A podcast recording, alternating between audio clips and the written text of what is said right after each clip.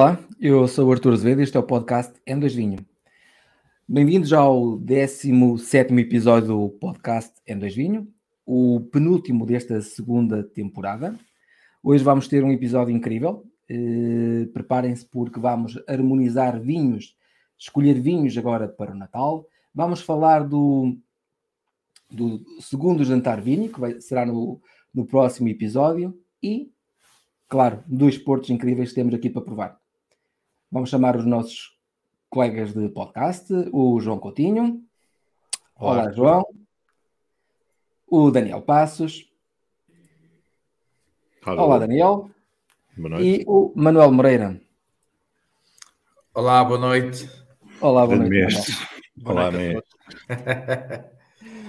Parece que já foi há muito tempo que estivemos aqui juntos. Eh, era estar no início do mês, mas, mas atrasámos, eh, atrasámos esta edição eh, e ficou aqui coladinha às festas e calha bem, porque vamos provar dois portos e que eu acho que vão ligar aqui lindamente agora para o Natal.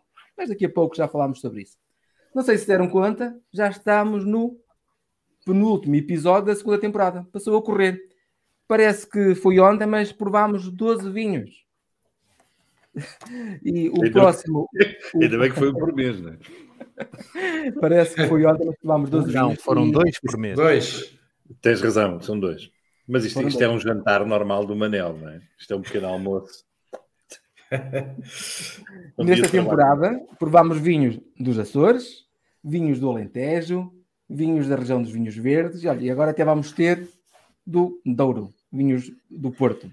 E Península de Setúbal? Península de Setúbal. Eu disse Alentejo, mas nem...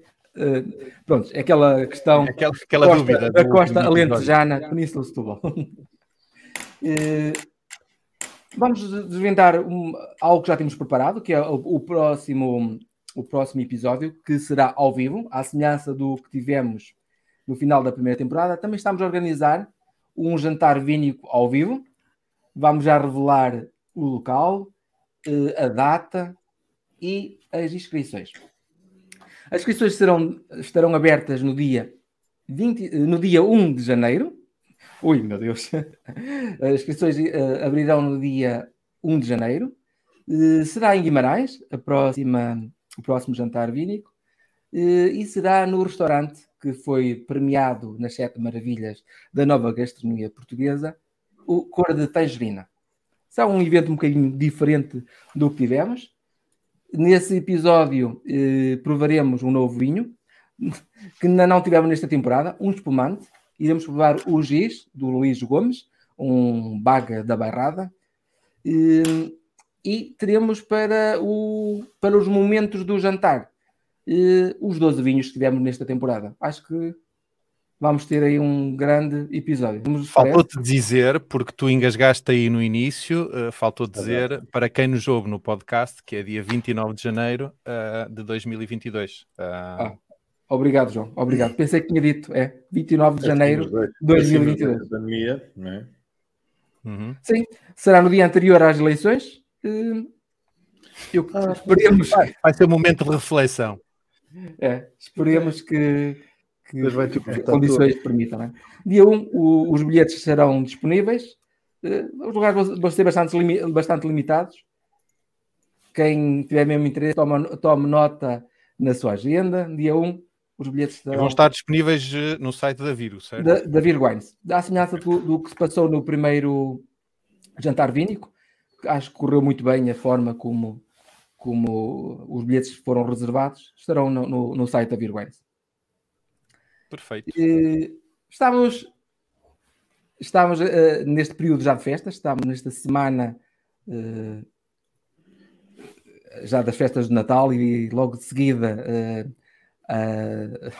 o, a passagem de ano, momento, um momento muito importante para no consumo de vinho e, e na confraternização com nossos amigos e família com vinho. Eu tinha um desafio para vocês, que era dos vinhos que passaram pelo podcast, pelo N2 Vinho, não necessariamente desta segunda temporada, eh, pode ser da primeira ou da segunda temporada, se só pudessem escolher três vinhos, que vinhos é que levariam para a vossa ceia de Natal? João, posso começar por ti?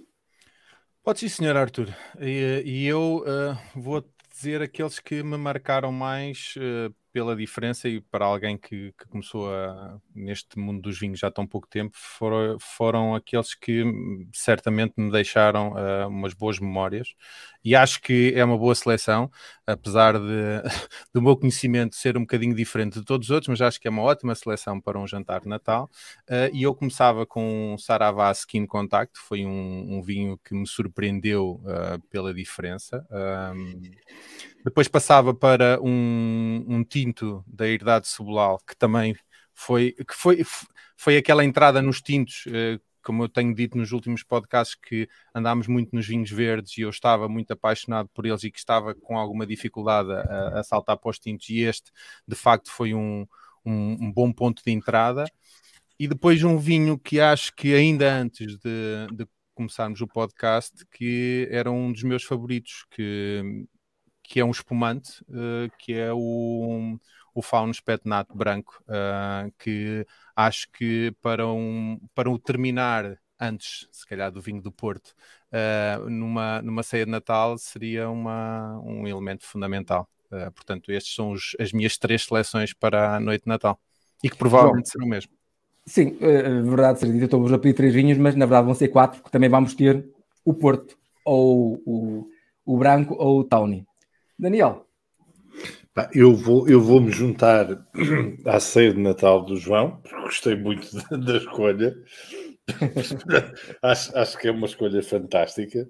De todos, efetivamente, são vinhos muito, muito fora do convencional, um, com um perfil muito distinto, que é algo que nós fomos falando e que de facto se parece-me que se distingue um bocadinho no, neste, neste formato no podcast, que é de facto provarmos vinhos com, com características um bocadinho diferenciadoras.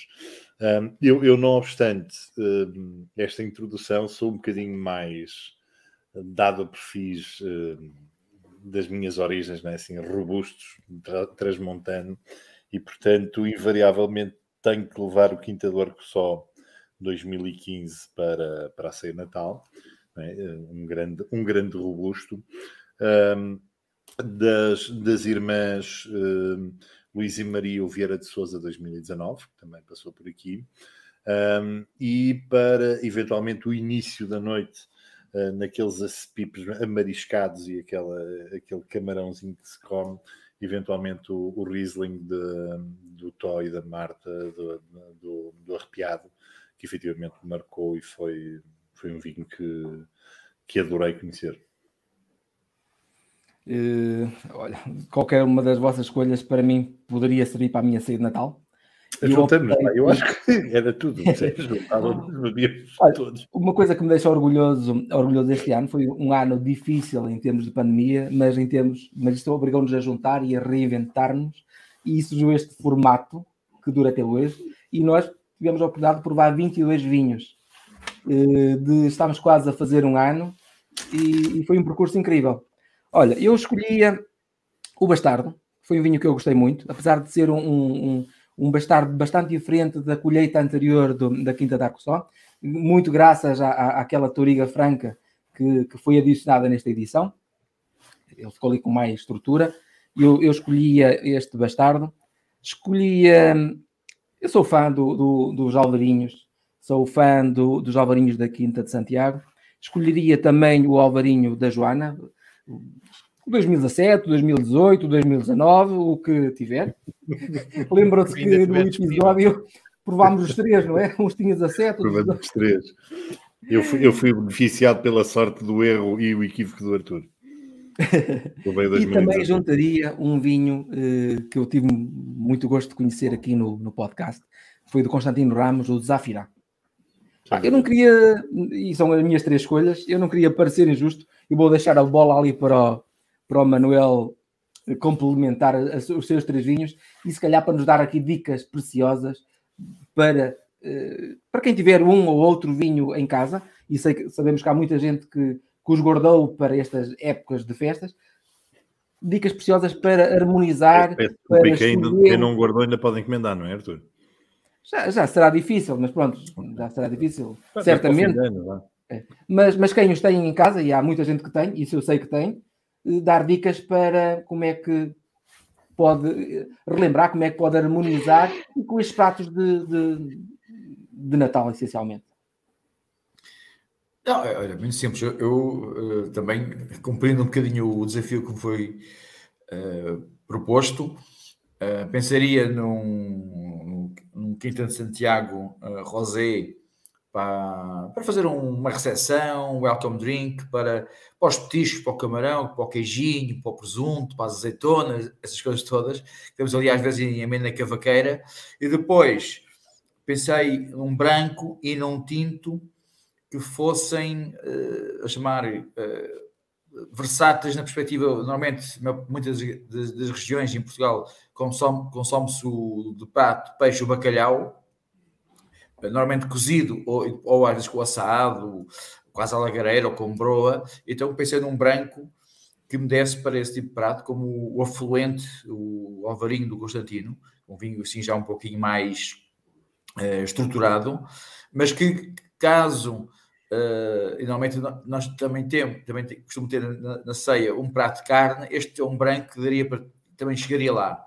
Por outro lado, pensei também no caso de ser um tinto, uh, pensei no, no cisma do, do pormenor, um vinho já mais austero, que é mais justo, claramente mais apontado para aqueles pratos de Natal mais, mais ricos, mais, com, o cabrito, o peru recheado, os borregos, Uh, ou no, no, prato de peixe, menos para um bacalhau cozido, mas talvez mais para um bacalhau assado, talvez mais para um, um polvo assado, ou seja, já, já pratos com um bocadinho mais de robustez. Como dicas, uh, em, em, especial, não, não, não tenho nenhuma. Uh, aquilo que eu posso, digamos, sugerir é, por vezes, se ficar algumas das garrafas em casa, uma dica que eu faço também uma sugestão que eu costumo fazer, normalmente sou eu responsável por levar os vinhos para, para a jantarada. eu levo, levo três ou quatro levo, levo três ou quatro vinhos não, não, não, não quero que haja muitas regras tipo menu de degustação assim uma dica que eu faço é levo três ou quatro vinhos para, para a entrada três ou quatro brancos, três ou quatro tintos alguns vinhos fortificados e uh, o Daniel e, tinha razão, são 12 vinhos mesmo. Pronto, e rapaziada vai-se vai experimentando, vai, e isso alimenta a conversa, alimenta a tertúlia, é um pouco nesse registro. Uh, se calhar para os pratos, os pratos que vão, os por exemplo, vinhos brancos vão para, sabe, para o prato de peixe, para o prato principal, calhar servidos não tão gelado, para podermos ter um, um, uma refeição assim, ter com algum prazer é, é, no gastronómico e poder discutir, se calhar no, no, servido entre os 12 graus, os, os brancos, os tintos também não muito quentes, servir entre os, os 17, 18, e até para, para, para a ocasião ficar perfeita, um copo de vinho tinto e um branco uh, diferentes para poderem uh, apreciar as, uh, as características de cada vinho. E ter uma bo um bom sortido, apesar de hoje falarmos sobre vinho do Porto, ter um bom sortido dos generosos portugueses, que conseguem ser muito versáteis, desde termos vinhos para uh, aperitivo, recepção, com petiscos, uh, com menos óbvios para a maior parte das pessoas para acompanhar uma sobremesa, uns pratos salgados, mas vinhos para sobremesa, para queijo ou para aqueles momentos especiais, quando a gente fica a abrir os presentes, a tertúlia e tudo. Uh, temos hoje em dia uma variedade de, de vinhos, de vinhos fortificados portugueses que são de longe dos mais fantásticos que existe eh, dentro da categoria a nível mundial. É, eu, eu, eu tinha do que disseste, para termos algum cuidado com as temperaturas. Pode fazer toda a diferença na, na, experiência que temos de um vinho. Eu, no meu caso, também ponho dois copos na mesa, um para brancos, outro para tintos, e depois vários vinhos para a mesa e cada um vai bebericando daquele que gosta, não há grandes cerimoniais, e, mas certamente os vinhos que vocês escolheram, para mim, podiam podiam estar neste registro. Claro que também existiram outros, e a ideia é confraternizar à volta do vinho, também é um momento, um momento especial. Eu usaria aqui uma frase que li numa placa um destes dias, que é conduzam um pouco porque vão ter que beber muito, não é? Portanto... não sei se quer acrescentar alguma coisa, João. Não, não. Eu, a única coisa. É, deixa-me só dizer uma coisa que é curioso: que o Manuel é evidente que sempre que vai a algum jantar, sobretudo família, acredito que seja incumbido de levar todos os vinhos. Mas o Manuel é um especialista uh, que tem muitos anos disto.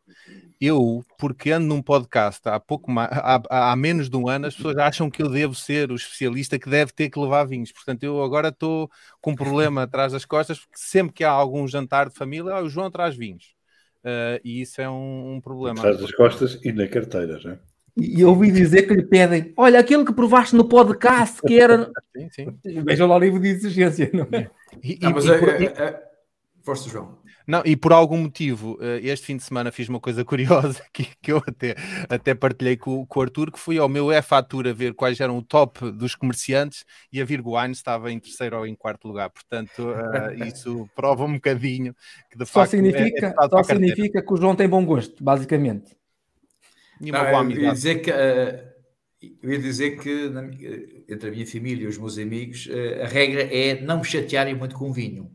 Deixem-me desfrutar. É um bocadinho o que acontece com os cantores. Deixa, deixa é? descansar, não é? Não ponho a trabalhar. Meus caros, se estiverem de acordo, vamos passar. Eh, antes de passar ao, ao, aos vinhos para, para, provar hoje, eu acho que devíamos falar um bocadinho aqui desta categoria de fortificados que é o vinho do Porto.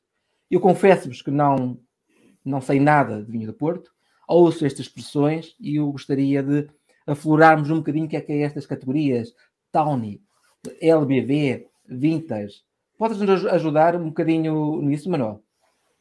Claro que sim. Eh, aliás, eh, hoje em dia, eh, neste caso específico do vinho do Porto, é destes produtos chamados históricos a nível mundial que hoje em dia tem também é dos que têm feito um trabalho, a, meu, a meu ver, fantástico a nível da criação de diversidade, de inovação, inovação na forma de apresentação dos vinhos, inovação a nível da, embalagem, uh, criatividade, cocktails e uh, puxar o, o, vinho do Porto para muitos momentos de consumo que se calhar não se pensaria. Isto porque o vinho do Porto é uma realidade, é uma, é uma realidade muito vasta, tem, tem, muito, tem muitos estilos de vinho do Porto. de qualquer das formas, pode-se, simplificando, porque às vezes eu, eu vezes faço algumas formações para o canal sobre o vinho do Porto e a ideia muitas vezes é perceber o, o, os principais fundamentos uh, e é isso que eu farei aqui, tentar ser relativamente bastante sucinto. Uma, o vinho do Porto é um vinho fortificado, significa que leva aguardente, okay? aguardente vínica normalmente.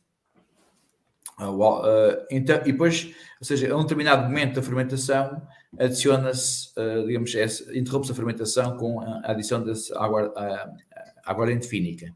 Qual é que é? Quanto mais tarde se adicionar aguardente, mais seco fica o vinho, porque ele fermentou mais tempo, perde, digamos, ou seja, já desdobrou uma grande quantidade dos açúcares.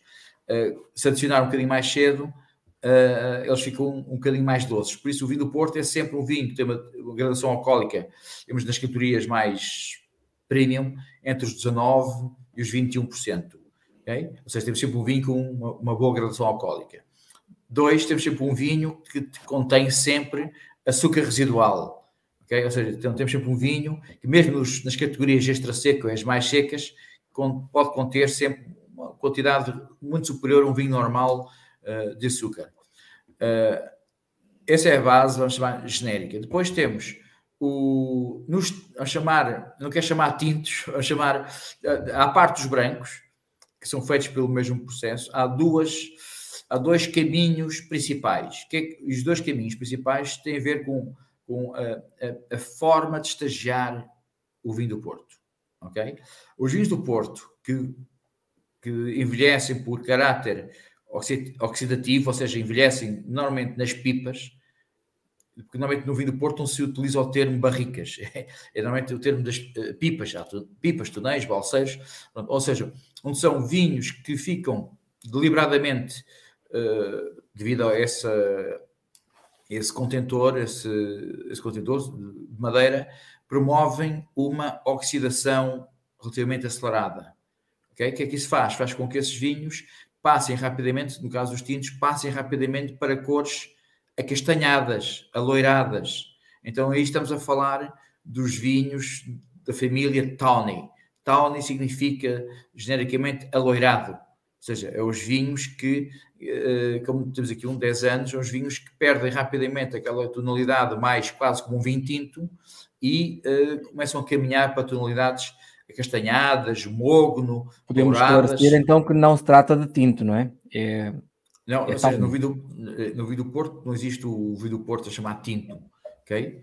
Uh, existem várias categorias e, e este, isto, na verdade, o Tawny é, um, um, é, um, é, uma categoria em si própria, mas estamos a falar do, para, simplificar, para simplificar o estilo. O estilo do vinho do Porto mais feito pelo processo, envelhecido pelo processo mais oxidativo e que ganha rapidamente estas tonalidades, uh, descasca um pouco aquela cor que era tinto, uh, rubi, intensa ou púrpura e caminha rapidamente para as tonalidades mais acastanhadas, uh, mais mogno, alaranjadas. E com isso também promove o desenvolvimento de um conjunto de aromas bem distintos do outro chamado estilo, que é o estilo, digamos, que preserva mais a, a fruta vermelha, os frutos silvestres, okay? que normalmente é, é designado estilo Ruby, uh, e nós olha, comparamos um, um Tawny e o Ruby e temos cores completamente diferentes. E esses vinhos são envelhecidos de uma forma uh, mais rápida, ou seja, passam menos tempo em, em, em, madeira, normalmente madeira de maior dimensão ou eventualmente até inox, e são engarrafados muito cedo. Ok? E ao serem engarrafados muito cedo, ainda preserva muito uh, muito do caráter da juventude, ou seja, tem muito este, tem este estilo ainda, parece quase vinho tintos, é? cores mais rubi ou púrpura, e os aromas são também eles ainda muito sobre, na família, eh, na, sustentados na família dos frutos vermelhos, frutos negros, às vezes já uma nota de chocolate, pronto, e com taninos muito mais próximos do estilo do vinho mesa tinto normal. Okay? Essas são as duas grandes famílias o, o, o, caráter mais oxidativo, que é o Stony, e o, e o caráter mais frutado, que é o, o, estilo Ruby, ou seja, são vinhos que fazem sobretudo o seu envelhecimento em garrafa, que demora, que é todo, onde todo o processo de envelhecimento em garrafa é normalmente mais demorado, mais lento que o processo de envelhecimento uh, oxidativo. Uh, hoje em dia, Uh, existe também uma, uma, valorização dos vinhos brancos do, do, vinho do Porto, porque até há, até há uns anos praticamente só apareciam os vinhos do Porto branco secos, ou extra dry, ou alguns portos um bocadinho mais doces. E hoje em dia uh, houve um, digamos, um, um, colocar no mercado um, um, conjunto de precisidades, e nós temos aqui um, um, deles, que é estes vinhos do Porto brancos mais antigos, e que hoje e também tem direito a, a designativos de indicação de idade, eh, que, eh, e que viermos aumentar a, a disponibilidade de produtos de alta, alta qualidade. E normalmente os vinhos do Porto brancos, tal como 10 anos temos aqui, temos aqui, são elaborados num, num estilo muito próximo, ou praticamente igual, aos Townies. Okay? Eh, normalmente sobre o, sobre, um, eh, o efeito oxidativo, ou seja, o, a, a, vertente oxidação proporcionada pelos terem ficado bastante tempo em recipientes de madeira que promove, digamos, interação com oxigênio, acastanhamento e também desenvolve alguns aromas que, por vezes, lembram muito uh, um vinho do Porto Tawny, ok? Uh, depois temos outras categorias uh, relativamente mais recentes, mais joviais, a tentar captar novos consumidores, uh, desenvolver novos momentos de consumo, como por exemplo o, o Porto Rosé, o Pink Port, okay? que é claramente um, um vinho do Porto muito mais jovial, mais um estilo refrescante e descontraído, onde usa o mesmo processo de contacto controlado com, a, com as películas, okay? e depois é fortificado uh, levando aguardente como, como os outros. Mas de forma muito simples, o Tawny e o estilo Ruby, o Tawny temos o, o, o 10 anos, 20 anos, 30 anos, que são as categorias especiais uh, dessa família, e depois temos na categoria dos Ruby, os vinhos muito mais próximos, para, ser mais, para simplificar um pouco, muito mais próximos do, digamos, do vinho tinto, uh, obviamente muito mais poderoso e com mais açúcar com mais álcool, que tem as categorias especiais como o Little Bottle Vintage e o topo que é o Vintage Sport. Okay? Uh, há outras categorias pelo meio que demoraria aqui mais uns, uns 10 ou 15 minutos a explicar. Pois é, creio que afloramos. É, é, é mesmo isso. O, o, vinho do Porto é, é. as categorias do Porto são, são imensas. já aflorámos as principais, parece-me. De dizer que é o nosso vinho embaixador da marca Portugal, não é, Manuel? É o, é o vinho mais conhecido lá fora, ainda que provavelmente já não, não sei que ele está a puxar tanto pelos vinhos portugueses, mas é, é o vinho do Porto. Em termos económicos, ainda, ainda, é muito forte na, a puxar pelos vinhos portugueses. De qualquer das formas, quando se fala em, em, fine wines, ou seja, de vinhos de, de referência mundial pela qualidade ou de grande reputação, o vinho do Porto é o vinho pelo qual Portugal é conhecido a nível de vinho de referência, junto com, por exemplo, outro, outro que é uma dimensão muito mais pequena, como por exemplo o vinho da Madeira. Uh, mas em termos de, de, prestígio, de notoriedade, que é algum, é, é, faz parte do. Uh, está sempre no radar dos grandes colecionadores do mundo, dos grandes apreciadores, tem vinhos têm um potencial de valorização de, de, de envelhecimento e de valor monetário, aí o equivalente aos grandes chateaus franceses, aos Borgonhas, ou champanhe, ou assim, é realmente o, o vinho do Porto neste momento. Espero que daqui e continua, a. E continua a estar uns... conotado, é.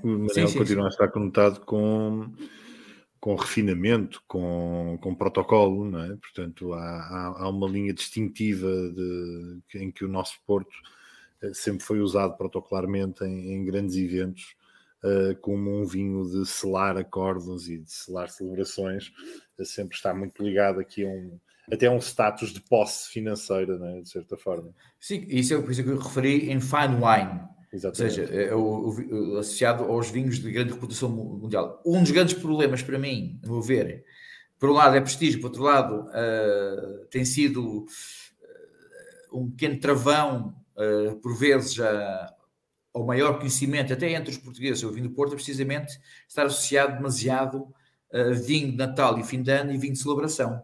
Certo. E na verdade o vinho do Porto é muito mais versátil e, e, e, o facto ter muito mais categorias imediatamente sugere que pode cumprir muito, muitos outros momentos de consumo ou, ou, ser um bom vinho para outras situações e, e está só ligado ao momento de celebração ao Natal, ao fim de ano ou à Páscoa uh, não, faz, não faz qualquer sentido. Sim, olha, é, é, tens, tens toda a razão, Manuel. Eu recordo-me que a minha esposa disse-me: atenção, não é Natal nesta casa sem vinho do Porto.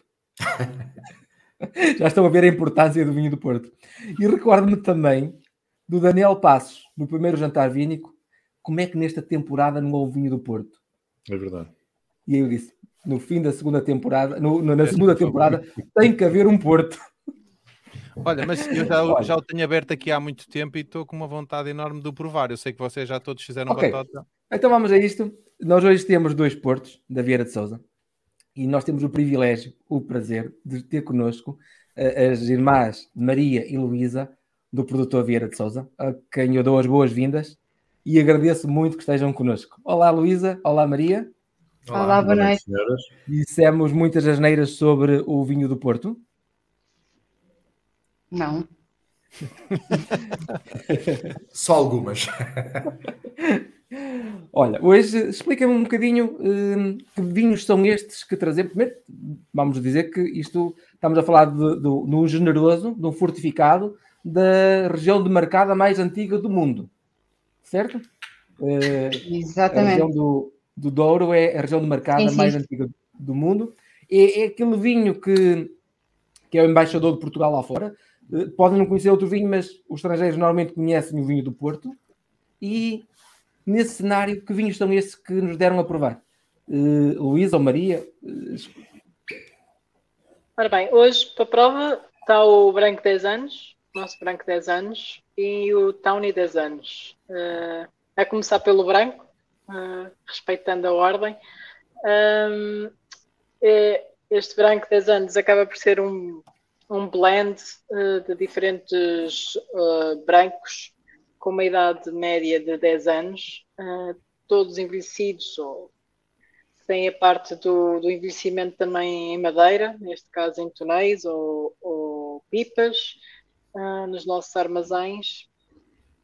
E, e nós fize, fazemos um, as provas e decidimos qual, quais os vinhos do, do Porto brancos que misturados fazem este lote de branco 10 anos. Um, a idade média é, são 10 anos. e, então vamos começar por este. Vamos começar por este e diga-me uma coisa. Eh, estes copos fazem sentido para beber este vinho do Porto? Quais é que são os eu, eu costumo beber o vinho do Porto desses copos. Uh, eu sei que o tradicional, o tradicional é o, o, copo do Cisa, por assim dizer, aqueles copos de tulipa mais pequenos, mas eu gosto bastante de beber uh, os vinhos do Porto nestes copos grandes. Uh, não, hoje não estou assim com o copo ideal, porque já parti os meus copos aqui em casa, espero que o Pai Natal me traga copos novos. Então deixa-me deixa perguntar-te duas, perguntar duas questões, que é que temperatura colocarias para este vinho? E, uh, que copo, acho que era o copo ideal aqui. Ora bem, uh, eu... vou passar com esta pergunta a todos os outros, claro. Ok, a temperatura normalmente eu, eu tanto um, normalmente os vinhos do Porto, os brancos, ponho sempre uma temperatura bastante fresca, como se fosse um, um branco de ouro, um branco uhum. de mesa. Uh, e sirvo-os uh, frescos. Bem, uh... Porta de frigorífico, digo eu. É, exatamente, sim, sim, constantemente. Está lá okay. sempre, na porta. E, portanto... Esta semana tive uma pessoa que me disse uma coisa interessante, que é em casa devia haver sempre um porto na porta do frigorífico. Uhum. Quando diz, olha, vou ter, vou ter um porto. Isso é algo todos os portugueses deviam ter na porta do frigorífico. Eu nunca tinha pensado é. no assunto, achei curioso. Mas é verdade. Eh, o branco normalmente é sempre a uma temperatura bastante fresca, uh, sendo independentemente ele ser para aperitivo ou para sobremesa. Até porque hum, depois a temperatura sobe muito mais rapidamente num vinho com este teor alcoólico e, portanto, vai-se desfrutando do, do, do, vinho e dos aromas à medida que a temperatura vai aumentando. Uh, nos townies e nos rubies, uh, pronto, também, também eu costumo refrescar, com um bocadinho uma temperatura por volta dos 18 graus no máximo, depois ele também vai subindo muito rapidamente. E... Partes, da, partes da porta do frigorífico e deixas aquecer um bocadinho mais. Sim, exato. É. Vamos passar à tua irmã para ver, ver que copo é que ela também recomenda e, e, e as temperaturas se corrobora o que estás a dizer. Qual é o copo que tens é. aí, Maria? Eu tenho um, um copo da Scott Swizzle, um, que luxo. Prova, exatamente. Não, é... é dos selos do continente. Coleciono, a, verdade, a verdade é que eu coleciono os copos das provas e vou juntando também aqui em casa os copos uh, que vou uh, trazendo das provas. Um, em termos de temperatura, também é à volta do, do que a minha irmã disse, mas uh, 14 graus uh, para, o, para o branco, 16 graus para, para o Tawny e para o Ruby, sim. Esta pergunta que eu, que eu coloquei, ela fazia todo sentido, porque a primeira coisa que o Manuel, ainda não estávamos em direto, me perguntou, meninos, e são copos que se apresentem, apresentem para uma prova de Porto? Portanto, vamos fazer rodada e terminamos o Manuel. Daniel, qual, qual é o teu copo? Continuo, só o Manel, só o Manel é que está certo nisto. Ok, ok. Com... João, vamos ao João. Ele tem um copo da Virgo, olha o luxo. Luísa, Luísa, olha o Pai Natal. Luísa, está, põe os olhos no teu Pai Natal. São, aqu são aqueles que me dão para cá para casa, portanto, entre estes ou os dos selos do continente. É isso. São os Luísa, dão, são aqueles que dão Virgo Wines Pai Natal. Exatamente, tem que ser. Ok, Manuel, diz-nos diz lá, diz-me a tua justiça. Bom, eu, eu tenho, tenho, trouxe três copos. Já lá passou o Pai Natal. Pronto. Não, mas eu trouxe três copos que eu acho que são uh, formatos uh, um pouco mais indicados, idealmente, para uh, apreciar o vinho do Porto. Obviamente que eu, nos eventos e tudo, tal como ao bocado o Daniel referiu, o copos que a, que a Luísa tem é o copo que é todo o terreno e, e, e vai para, para, para, trabalharmos nos vinhos todos, um evento, uma feira, andamos lá com três, quatro copos uh, ao mesmo tempo adaptados para cada vinho.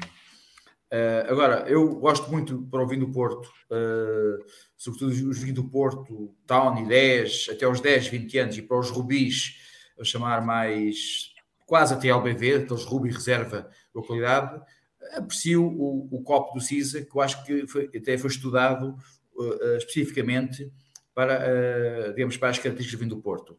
Depois... Mas, oh, Manel, desculpa, mas porquê? Porque, porque há uma concentração uh, pá, é... mais afinada dos aromas? Uh, porquê, pá, especificamente? Pelo na tua opinião? Aqui, aquilo, os testes que eu faço é, é porque realmente estamos a falar de um vinho, um vinho que tem um teor alcoólico um pouco mais elevado e há uma muito rápida evaporação dos aromas, ou seja, um, ao, ao, ao, atingir, ao atingir o, o, as fossas nasais de uma forma muito rápida. Por outro lado, também serve menos, não é? O, a, a dose, chamar o pouring, hoje, hoje é a palavra está na moda, quando falamos do serviço de, de, de bebidas, normalmente ronda, é isso que normalmente nos restaurantes têm calibrado, que, que é, está nas cartas de vinho, que é uma dose ideal será entre os 6 e os 7 centilitros.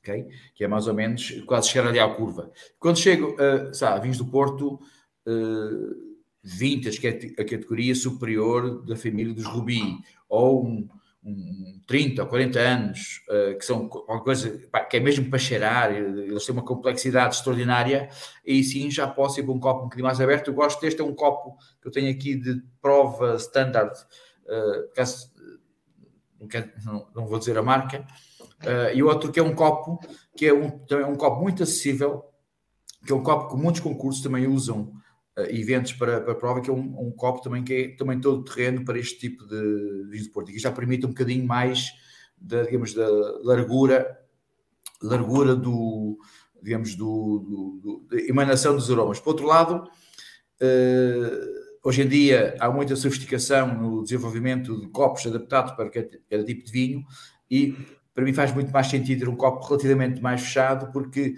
a forma por onde dirige o, o fluxo de, de, do vinho para a boca, mais para o centro, menos para os lados, uh, uh, mostra um pouco toda esta concentração, esta estrutura e, uh, digamos, a delicadeza que o vinho do Porto normalmente possui. Já e depois junto com a temperatura. Depois... Já relativamente às temperaturas, é isso? O, algo, um erro que eu vejo muito comum, digo eu que é erro, e tu me corrigirás, que é as pessoas consomem vinho do Porto demasiado quente.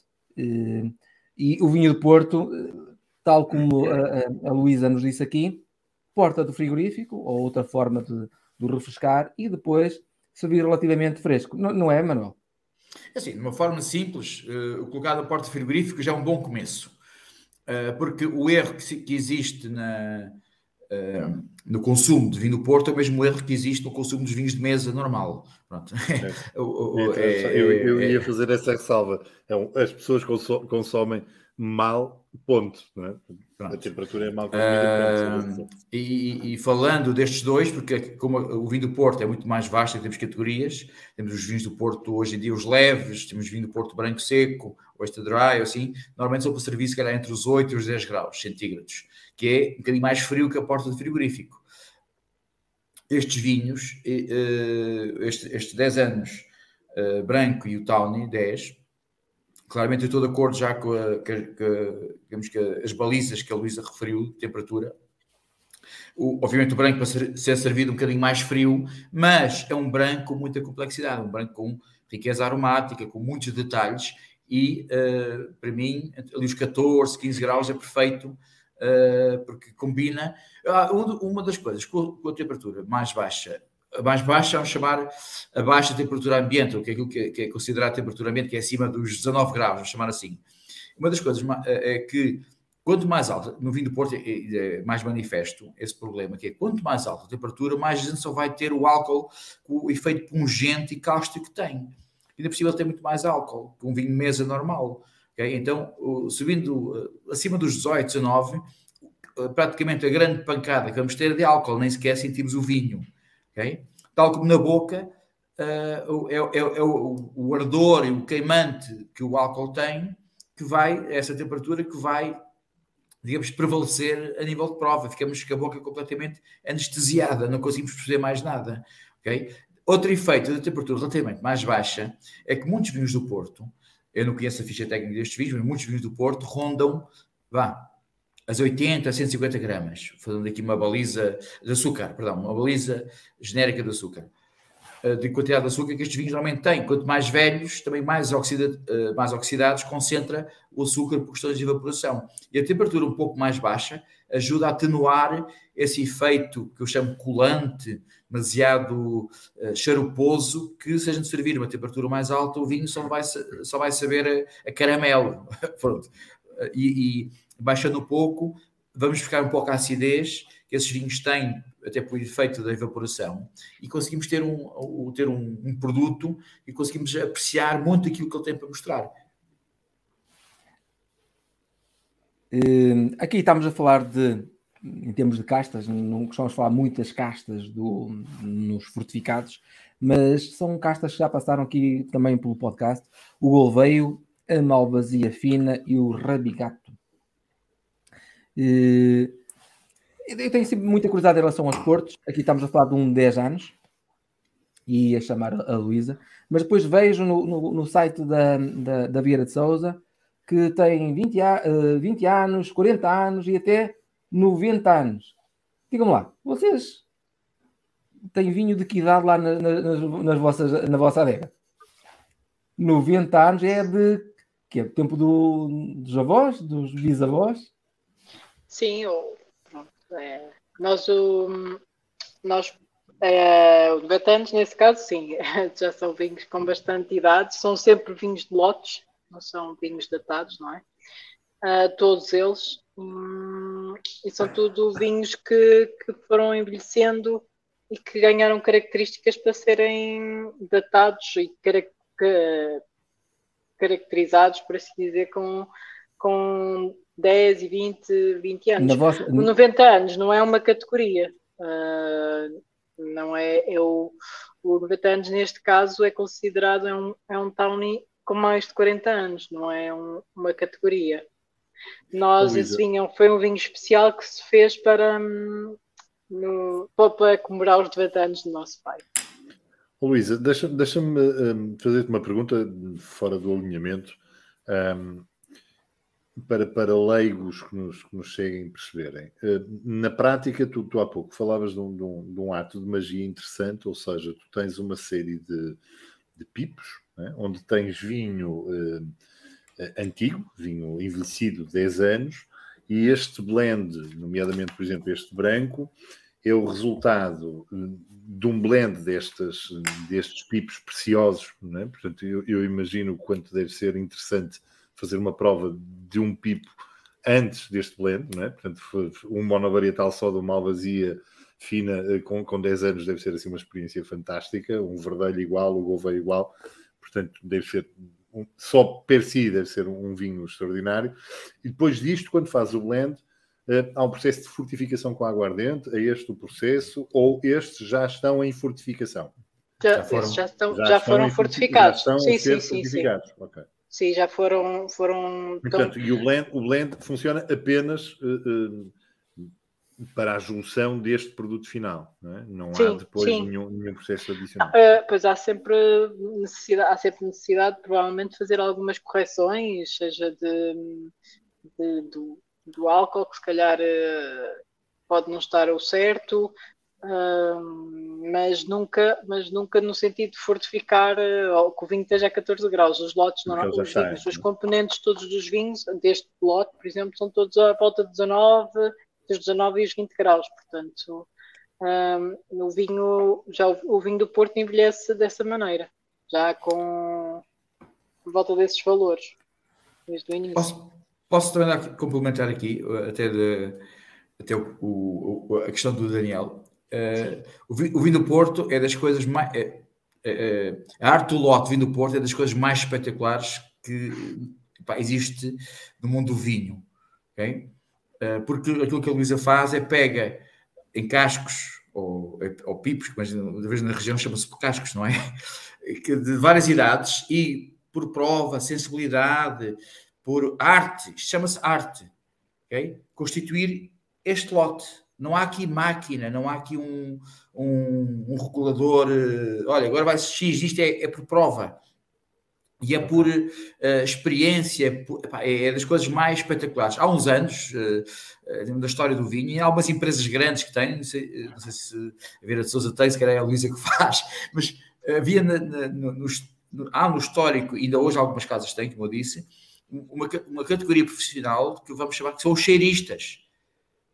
São pessoas que, se, que têm, epá, conhecem todo o armazém, tudo que está no armazém, são eles que ajudam ajudam na composição dos lotes, precisamente que isto tem a ver com arte, sensibilidade, muita experiência e que, que é, não é uma coisa que se aprende nas escolas, é uma coisa que se aprende ao longo da vida. E isto é uma das. Do, os townies, estes 10 anos, 20 anos, 30 anos, assim, são, são é, é, é, uma arte em si, é, uma, é qualquer coisa verdadeiramente muito humano, de sensibilidade, que é difícil de ser reproduzido de outra forma.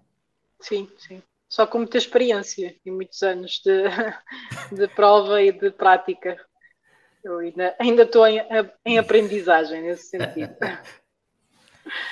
Aqui, no, no podcast No Alimento Normal, normalmente estamos aqui, damos a nota das cores, da, da, do, do, do, cheiro, do paladar. Eh, e eu não me sinto confortável, não, não tenho conhecimentos suficientes para analisar o vinho de Porto dessa forma. Ah, isso é o João. Mas, mas se me quiserem ajudar, eu acho que quem queria fazer isso era o João Coutinho, não é? Era, era, era. Mas, mas eu estou-me eu, eu, a conter hoje. Para, não, está-se a conter para falar das harmonizações, eu percebo, eu percebo, eu percebo. Passamos à Maria. Maria, quer-nos falar um bocadinho sobre este. A Maria tem uma experiência incrível a falar sobre este vinho, até porque eu nas feiras vejo sempre a Maria. Ou seja, ela deve estar a uh, repetir constantemente. Uh, quer-nos falar um bocadinho sobre este vinho, Maria? Estamos no branco 10 anos. É, sim. É, sim, sim, sim, sim, sim.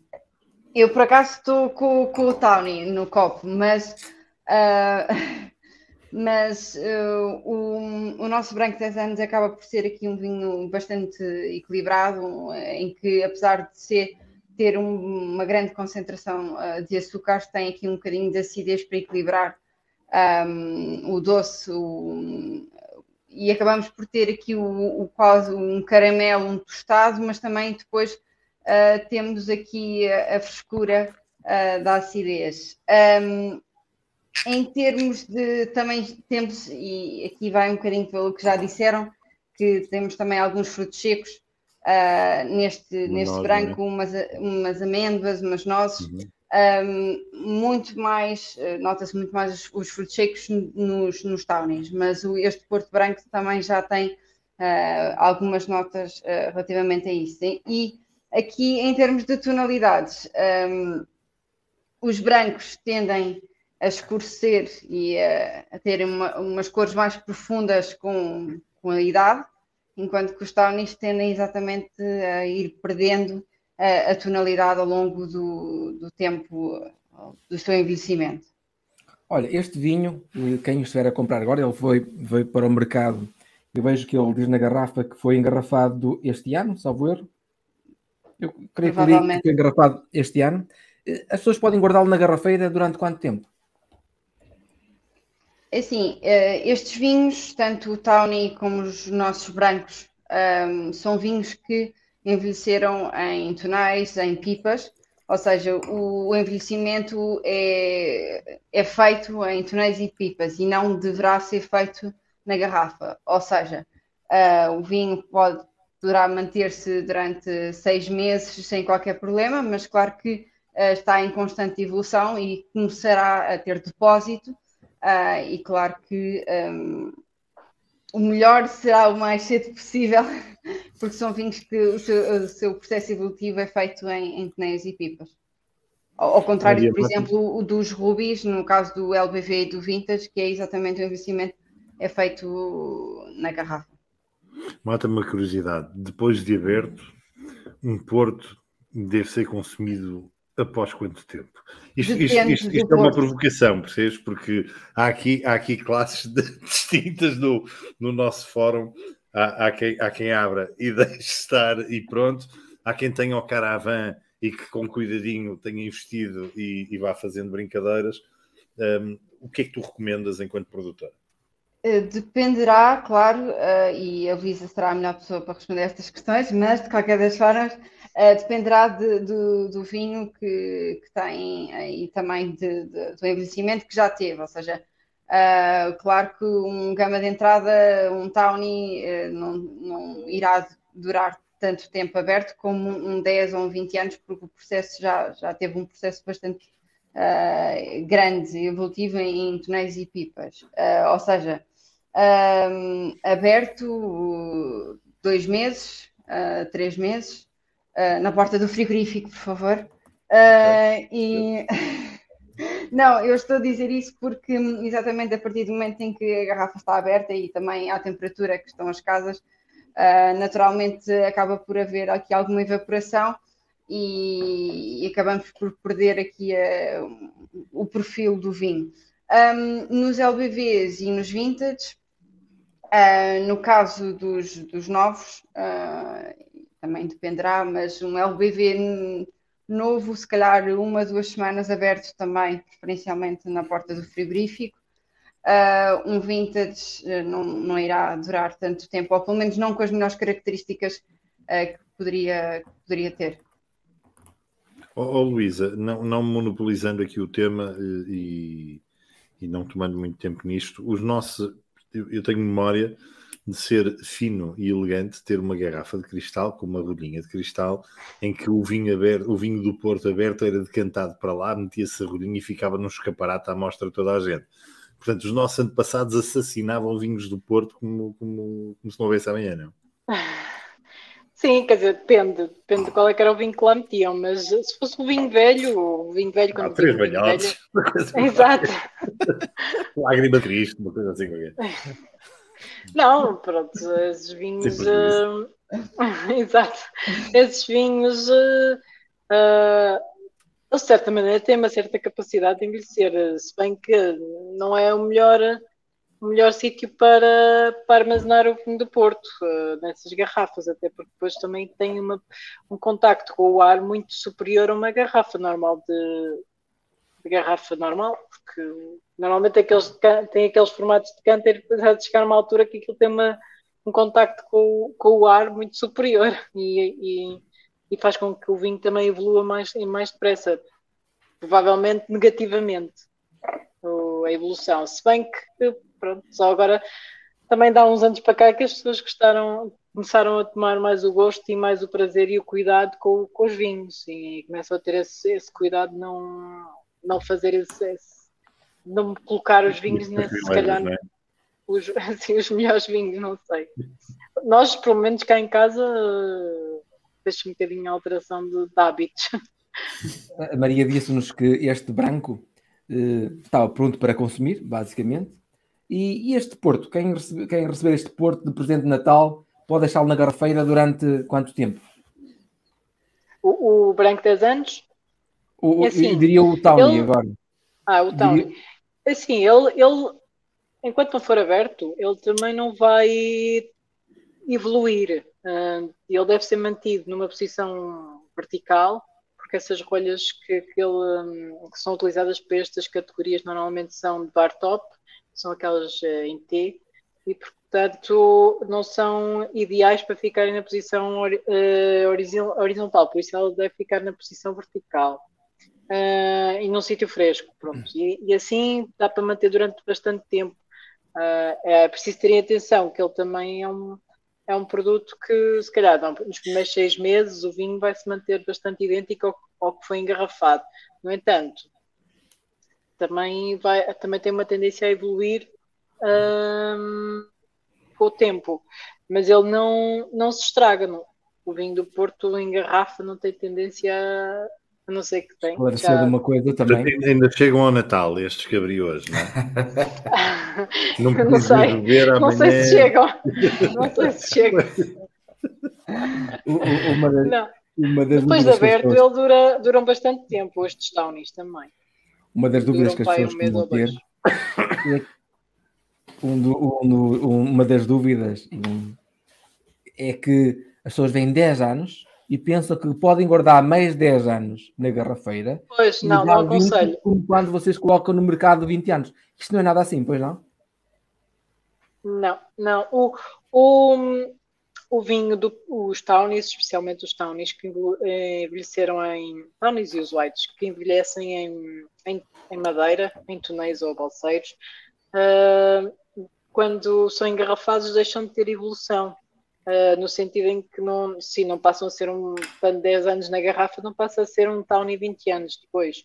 Um, vai ser, quer dizer, tendencialmente vai se manter sempre com um Townie 10 anos. Pode, pode melhorar, pode perder uh, qualidade, dependendo da maneira como é armazenado, mas não, ele, ele não vai passar a ser um Townie 20 anos. Ele precisa estar em contacto com a madeira, estar em madeira, ter a microoxigenação, uh, um envelhecimento lento é para conseguir, eh, e, e em determinadas condições, temperatura e umidade, que é para conseguir ter a, a, evolução para um 20 anos.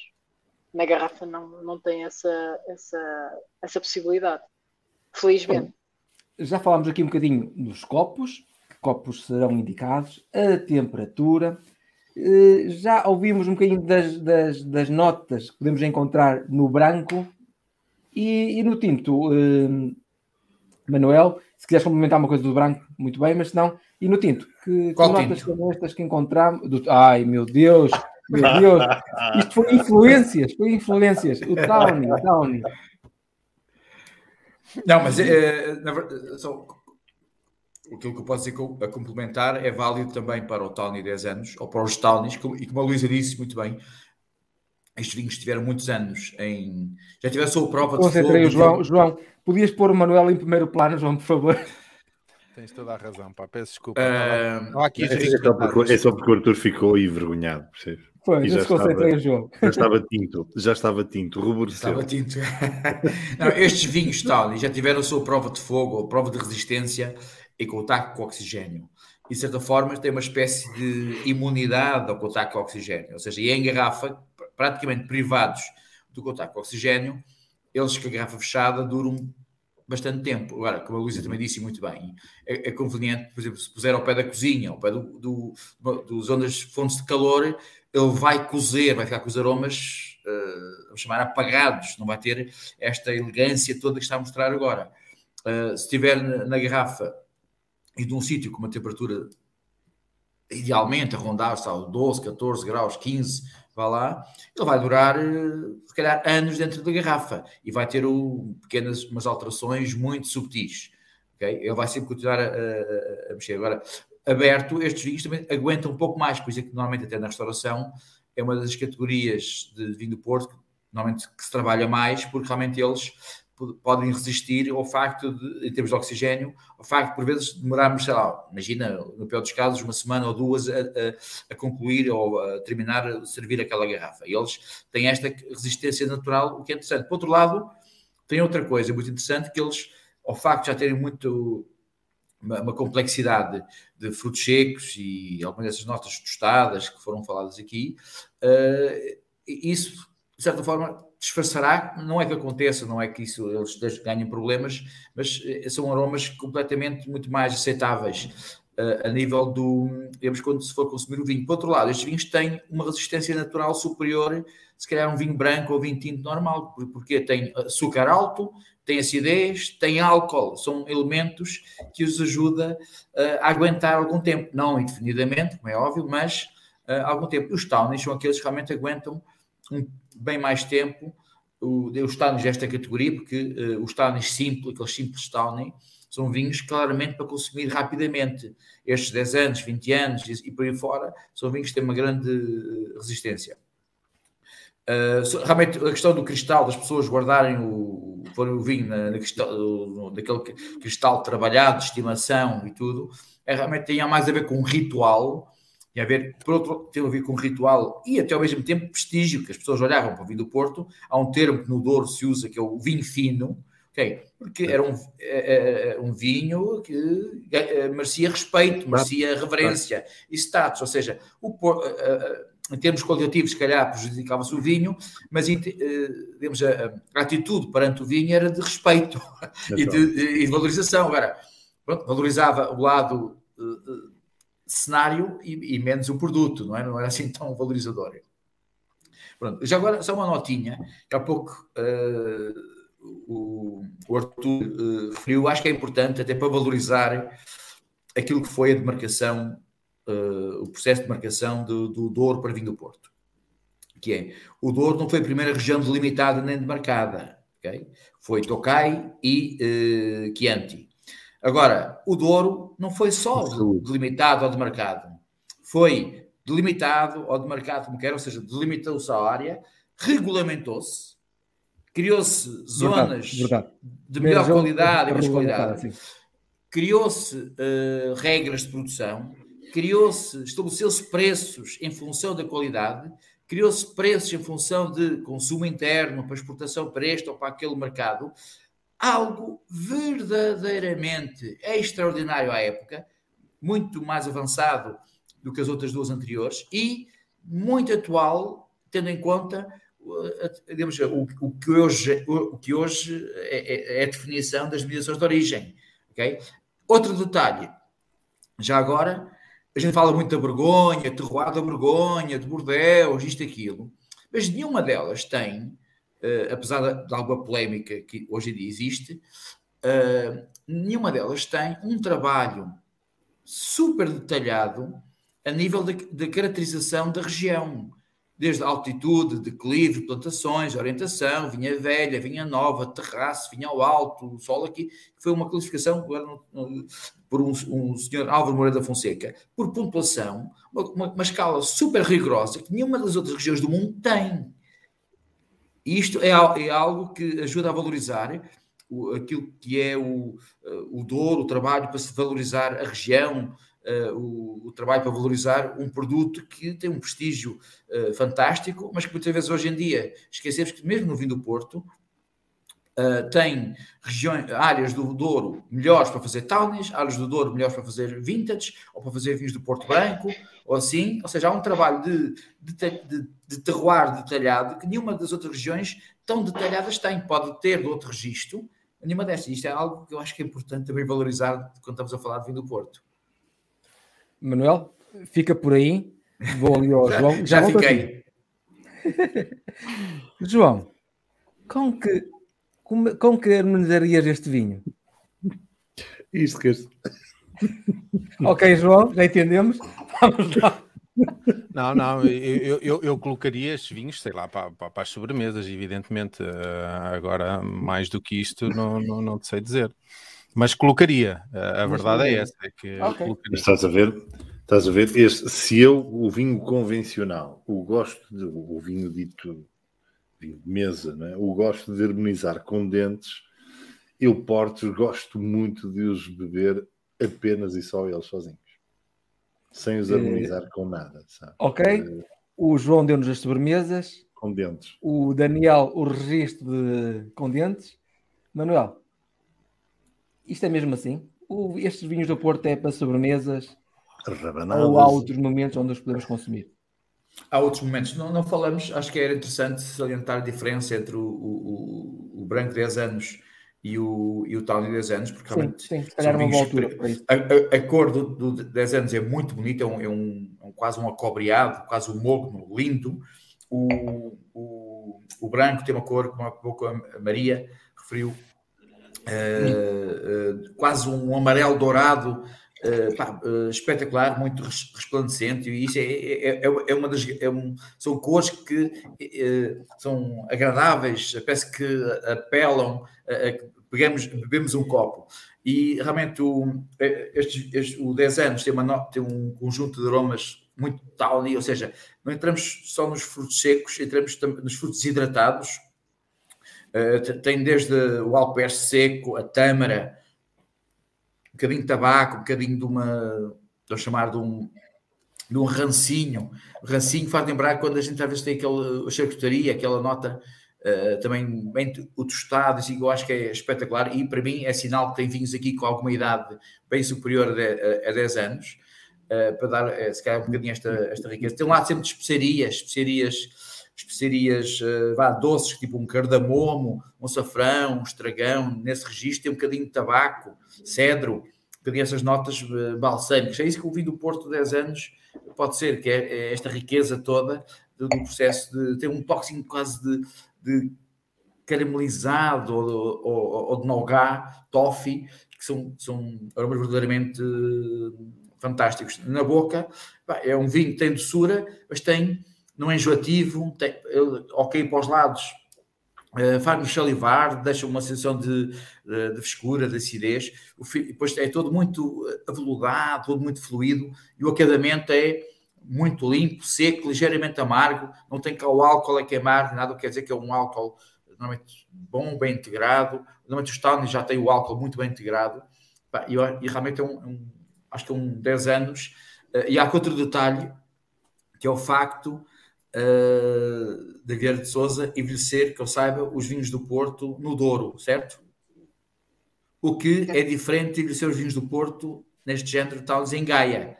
É o Douro, por ser um pouco mais quente, e desenvolve sim. estas notas muito mais ricas, quase caramelizado, o fruto seco mais marcado, enquanto que os vinhos que envelhecem em Gaia têm uma nota pá, entre aspas, alguma, alguma leveza, uma, uma, Sim, mas são mais delicados. É, exatamente. Esse é um detalhe interessante. Oh, Manuel, Manuel, não podia estar mais de acordo. Tiraste duas palavras da boca. em termos de, de, harmonizações, não sei se queres não. passar por aí, Manuel. Posso.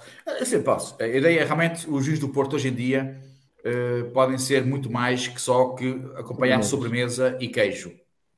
E, e mesmo as sobremesas, uh, algumas das sobremesas, normalmente as sobremesas, já é outra coisa.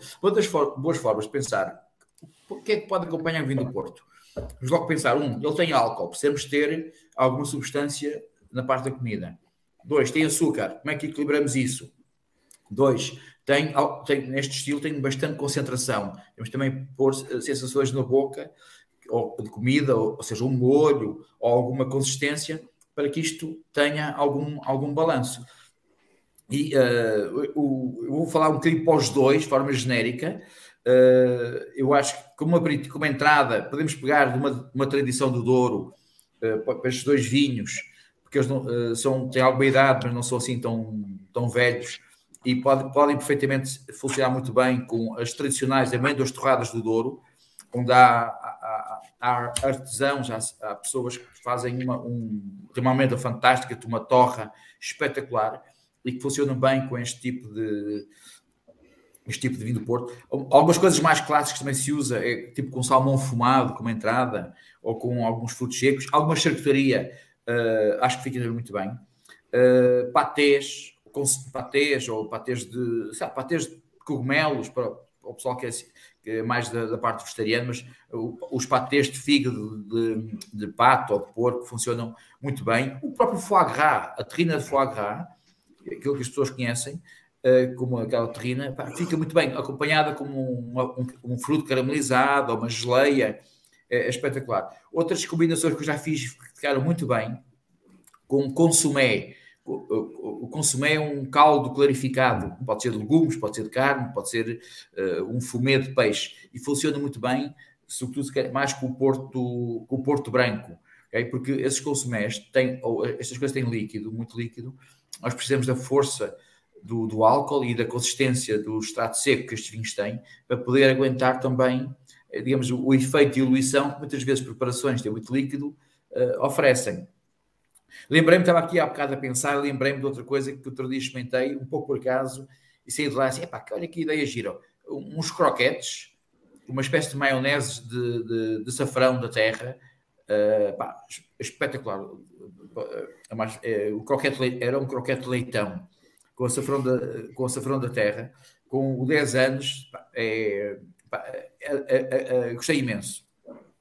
Dos peixes, podemos buscar. Eh, estes vinhos têm um efeito, todos eles, estes dois, têm um, algo em comum, que é o. Devido à técnica de envelhecimento, eles têm algum caramelizado, okay? tem algum tostadinho. Então, é uma grande dica para, uh, por exemplo, queremos pegar num, peixe ou numa carne e está-nos a dizer como confeccionar o peixe ou a carne. Normalmente vamos à procura de calor seco, calor seco que deixa esta nota caramelizada, aquela crosta também alguma oxidação e ajuda a, até a equilibrar com e a, a, alinhar com os aromas caramelizados que, que o vinho tem. Uh, com o branco, acho que fica muito bem uma pasta, uma pasta um tagliatelle, às vezes com de natas e com, lá, com lavagante ou com camarão, algo, algo desse. Uma vieira corada com o Porto Branco fica espetacular. Já fiz isso. Uh, com uma carne de porco assada, para, sobretudo para o 10 Quando anos. dizes uma vieira corada, não é nenhuma das manas enrubescida, não. Não, não. Nem me tinha. Por acaso, Não. não, não. À frente. Não, não, aquelas. Pronto, estou a falar da vieira, do molusco, do bivalve, não é? Ah, algumas, alguns pratos especial de codorniz ou perdiz ou assim, corado, com alves recheado com um pouco de cogumelo, também fica muito bem com estes 10 anos. Na parte, digamos, mais vegetariano, um tofu assado com um- um- uns cogumelos salteados, basta, basta os cogumelos de Paris ligeiramente salteados, fica ótimo. Pratos com especiarias, ah, lembra, uma abóbora assada com frutos, recheada com frutos secos, tipo um, um recheio tipo um praliné ou nogada de frutos secos. Uma espécie de uma pizza, mas feito com pão de ázimo, aquele flatbread, ah, com legumes, ah, de vários tipos doces e menos doces, ou mais terrosos também, ah, com corados ou pincelados com, com mel ou com um, um- um- um caldo concentrado de legumes para, para dar aquela nota mais caramelizada. E, obviamente, estes são vinhos que também funcionam muito bem com sobremesas. Uh, sobremesas têm este bem, bolo de mel, tarte de maçã ou de laranja, ou uma torta de laranja, uh, chocolate, não chocolate negro, chocolate, aquele chocolate de leite, ou aquele chocolate que tem, por exemplo, tem os nogás, tem os pralinés, uh, fica bem com sobremesas feitas à base de alfarroba, ok? Uh, e depois com queijos de curados e pasta semidura. Uh, também fica bem com aqueles queijos de, de pasta mole, uh, mas eu acho que com os, aquela semidura fica melhor, aquele, jogo de contraste, há uma cremosidade e uma, um crocante da, da crosta. Ah, excelentes dicas, Manuel. Jo João, ficaste surpreendido? Isto é muito mais do que sobremesas e entradas, diz-me lá. Não, eu, eu hoje aprendi muita coisa, uh, e sobretudo eu colocava só o vinho do Porto lá para o fim, uh, o consumia o mal consumido, uh, portanto eu acho que hoje levo daqui muitas dicas para começar a, a ser um apreciador também de, de vinho do Porto, e pelo Sabe menos para, para Imensas, saber... uh, imensas dicas que tivemos aqui hoje. Ah, deixa-me Eu- dar mais eu- uma. Oh, oh, oh, desculpa, Arthur. Hoje em dia, nos restaurantes é, um- é- é problemático causa da lei do tabaco nos restaurantes e tudo, mas quem é um bom apreciador de charutos, ou dos puros, ou uma, aquelas boas cigarrilhas, o Pinho do Porto 10 anos ou para cima, ou, mais, ou com mais idade, uma, eh, epá, são espetaculares, fazem muito muito melhor, ou fazem perfeitamente a vez, até com muito mais brilho que um conhaque ou às vezes uma grande velha. Os vinhos do Porto Town são espetaculares para acompanhar os charutos, quem gosta, quem pode, quem... eh, Pelo seu quem- frescor, será, Manuel? Não, pela complexidade, pelas notas lá, fumadas eh, que normalmente um, um bom charuto tem, ou, ou aquelas notas outonais, de caramelizado que tem. O vinho do Porto é espetacular para o vinho do Porto desta categoria Tawny é espetacular para acompanhar. Deixei de fumar há seis anos, mas, mas se calhar. Sentiste, sentiste o sabor. Pois, é isso. É. Eh, Eu ainda queria ir à, à- Maria e à, e à Luísa para. Eu acredito que o melhor local para provar estes vinhos é mesmo no, no produtor, no Douro. Vi que ah, ah, a Vieira de Souza agora tem enoturismo. Digam-me lá, estes vinhos podem ser provados na vossa adega? Nós ah, este ano abrimos uma wine shop, uma loja, num, num dos armazéns de, que nós ah, exploramos, por assim dizer, onde temos alguns dos nossos vinhos a, a a envelhecer. Eh, neste caso, o, fica perto da régua, logo à beira da estrada, portanto é muito Hum. fácil, de, muito fácil acesso, e onde é possível provar os vinhos e também fazer uma pequena visita ah, para conhecer lagares antigos históricos ah, em granito, onde se faziam ah, e onde ainda se fazem tradicionalmente o vinho do Porto, com pisapé, e, e também a parte do envelhecimento do vinho em, tonéis, neste caso em pipas, na- nesse armazém. Quiser com uma, um vista, bocadinho muito- mais, com uma vista muito bonita porque aquilo fica, fica na foz do rio Corgo, portanto ainda é um, é um rio relativamente ali naquela zona, naquela fase final, eh, muito selvagem, e, e, portanto é muito, é muito, agradável estar lá a degustar o vinho do Porto, como a, ouvir o rio e ver a vinha. Fica aqui a dica para 2022. Visitem o site da Vieira de Souza. Vão ficar maravilhados com as paisagens e com o que este produtor pode nos trazer e a experiência que podem ter no, no local. Eu ainda não fui lá, tenciono ir lá, esperemos que para, para o ano. Sim. Estamos a chegar ao fim do, do, do nosso. Maria, desculpa. Sim, estava a dizer que temos que combinar para poderem todos vocês irem visitar uh, o nosso novo espaço. Isso parece-me uma, uma, excelente ideia, eu acho que todos concordarão.